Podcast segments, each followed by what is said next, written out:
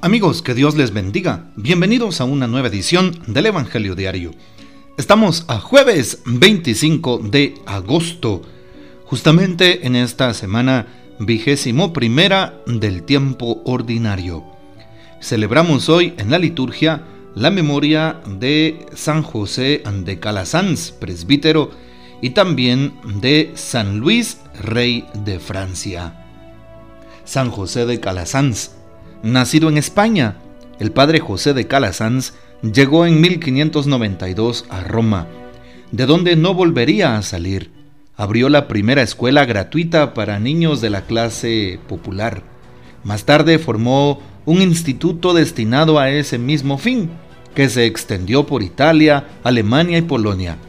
En el ejercicio de su apostolado, tuvo que soportar numerosas contradicciones y lo hizo valerosamente. Pidamos pues su poderosa intercesión. Para hoy, meditamos el texto bíblico del Evangelio según San Mateo capítulo 24 versículos 42 al 51. En aquel tiempo Jesús dijo a sus discípulos, velen y estén preparados, porque no saben qué día va a venir su Señor. Tengan por cierto que si un padre de familia supiera a qué hora va a venir el ladrón, estaría vigilando y no dejaría que se le metiera por un boquete en su casa. También ustedes estén preparados, porque a la hora en que menos lo piensen, vendrá el Hijo del Hombre. Fíjense en un servidor fiel y prudente, a quien su amo nombró encargado de toda la servidumbre, para que le proporcionara oportunamente el alimento. Dichoso ese servidor si al regresar su amo lo encuentra cumpliendo con su deber yo les aseguro que le encargará la administración de todos sus bienes. Pero si el servidor es un malvado, y pensando que su amo tardará, se pone a golpear a sus compañeros, a comer y emborracharse, vendrá su amo el día menos pensado, a una hora imprevista, lo castigará severamente y lo hará correr la misma suerte de los hipócritas. Entonces todo será llanto y desesperación. Palabra del Señor, gloria a ti, Señor Jesús. Bien, el día de hoy, ¿qué podemos afirmar sobre este texto bíblico que estamos escuchando? Bueno, darnos cuenta cómo el Señor está de nuestro lado y justo nos hace una advertencia, velen y estén preparados. Y aquí debemos de reconocer algo muy importante. No solamente es una advertencia, sino más bien es un texto bíblico de un final. Justamente los capítulos 24 y 25 de San Mateo, los biblistas les llaman los textos de la escatología o escatológicos, es decir, que nos hablan de los últimos tiempos, eh, nos hablan de la parucía. ¿Qué significa parucía? La segunda venida de nuestro Señor Jesucristo con toda su gloria y esplendor, tal como se fue la primera vez. Eso se llama parucía. Por lo tanto, estos textos nos hablan de los últimos tiempos, de cómo será ese momento del, del juicio final. Recordemos que ya nos habla el catecismo de la Iglesia Católica de los novísimos y dentro de los novísimos de este gran tema está el tema de los últimos tiempos. Y aquí está precisamente el tema del juicio de Dios. Eh, ¿Cómo entenderlo desde el catecismo? Bueno, cada persona cuando muera tendrá su propio juicio particular, dice el catecismo. Nos iremos delante de Dios, nuestra alma irá delante de Dios y seremos juzgados apropiadamente según nuestra forma de vida en la tierra, nuestro amor, nuestras obras, nuestra fe. Y al final de los tiempos, cuando Dios disponga a venir por segunda vez, se juzgará a todos, a vivos y muertos. A eso se le llama el juicio universal. Se levantarán los muertos y también los que están vivos, y todos participarán de ese juicio, unos para la condenación y otros para la vida eterna. Y esto lo dirá más adelante San Mateo en el capítulo 25. Bueno, es lo que se habla de los, de los últimos tiempos. Por eso San Mateo empieza hablando de escenas de estar alerta, de que estemos atentos, de que estemos preparados, de que podamos velar delante de la venida de nuestro Señor. Y por eso pone el ejemplo de un padre de familia. Vigila para que cuando venga el ladrón esté atento y preparado.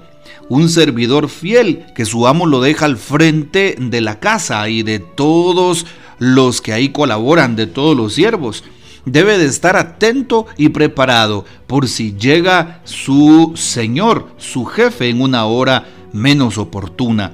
Lo mismo nos va a pasar a nosotros. En el día menos esperado puede llegar el Señor. Puede ser que Dios venga mañana. Puede ser que Dios venga esta noche. Puede ser que Dios venga la próxima semana o el próximo mes. No sabemos cuándo, por eso hoy debemos de estar preparados. Y por eso hoy debemos de recurrir a la fe y a la conversión, al cambio de vida. No dejemos para mañana lo que podemos hacer hoy. No dejes para mañana el quitarte ese mal pensamiento. No dejes para mañana el ponerte de acuerdo con tu prójimo. No dejes para mañana el perdonar a una persona o el ir y pedir perdón. No dejes para mañana el soltar esa tristeza, el soltar ese odio, ese rencor hacia, alguien. No dejes para mañana el irte a confesar. Hazlo hoy que puedes. Por eso dice Jesús, estén alerta, atentos, preparados.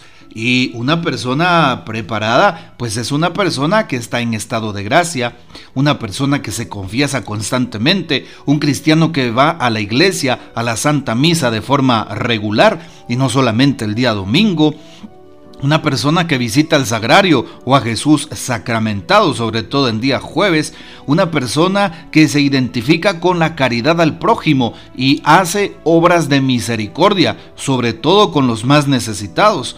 Así es, una persona que trata de servir en su comunidad, que extiende su mano a aquel prójimo que está más necesitado esa persona es la que se está preparando, está preparando su corazón, está preparando su alma. Incluso a una persona que está sufriendo momentos de achaques, de crisis, de señalamientos, que está sufriendo alguna caída, alguna, algún problema y que ofrece en favor de los demás, de las almas, ese momento incómodo y difícil, incluso ese, esa persona se está preparando también para la vida eterna. Preparémonos, preparemos nuestro corazón. Qué difícil para la persona a la cual el Señor encuentra en un pecado grave, en un pecado mortal. Aquella persona que se encuentra inmersa en un vicio y que jamás haya querido salir o que no haya tenido la fuerza de voluntad. Aquella persona que se encuentre alejada del amor de Dios o que no crea simplemente por el simple orgullo o vanidad. Aquellos que muchas veces pues son injustos en esta sociedad, aquellos que pues más bien se identifican con los antivalores en esta sociedad. Por eso no estamos exentos, no estamos libres del pecado ni de que este mundo nos quiera vencer. Y por eso el Señor nos invita a servir, a que seamos servidores porque de manera improvista y a la, mera, a la hora menos oportuna vendrá el Señor y pues también eh, no, no nos daremos cuenta. Por eso estamos invitados a que antes de que llegue la manifestación de nuestro Señor podamos estar listos y preparados. Muchas veces nos preparamos aquí en la tierra para tantas cosas.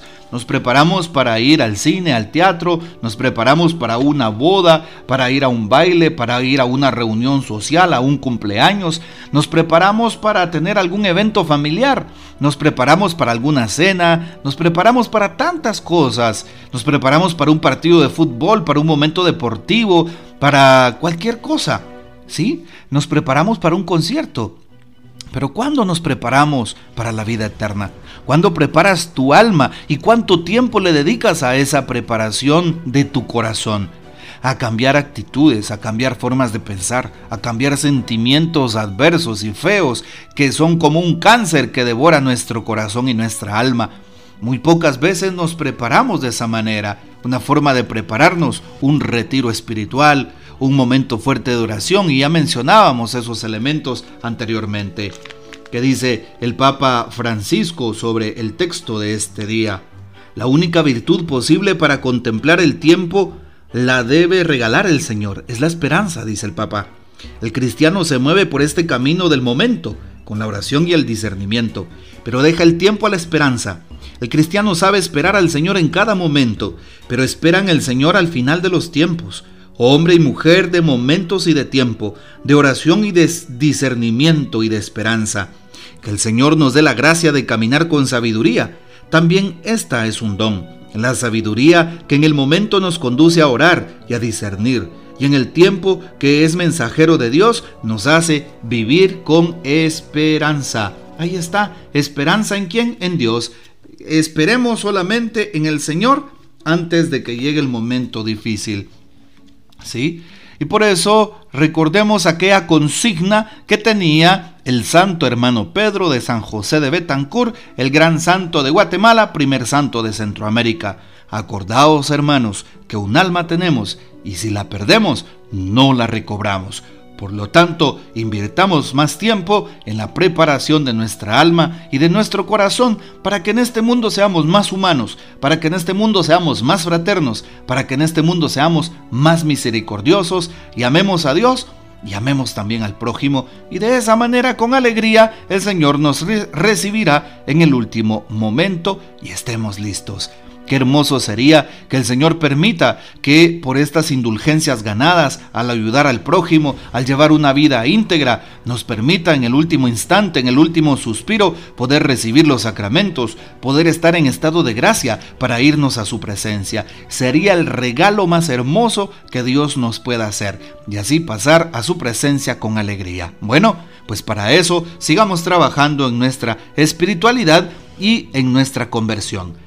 Que el Señor les bendiga, que María Santísima nos guarde y que gocemos de la fiel custodia de San José. Y la bendición de Dios Todopoderoso, Padre, Hijo y Espíritu Santo descienda sobre ustedes y permanezca para siempre. Amén. Hoy jueves eucarístico visita al Santísimo, ora por las intenciones del Papa, los obispos, por nosotros los sacerdotes y por las vocaciones. Comparte este audio y hasta mañana.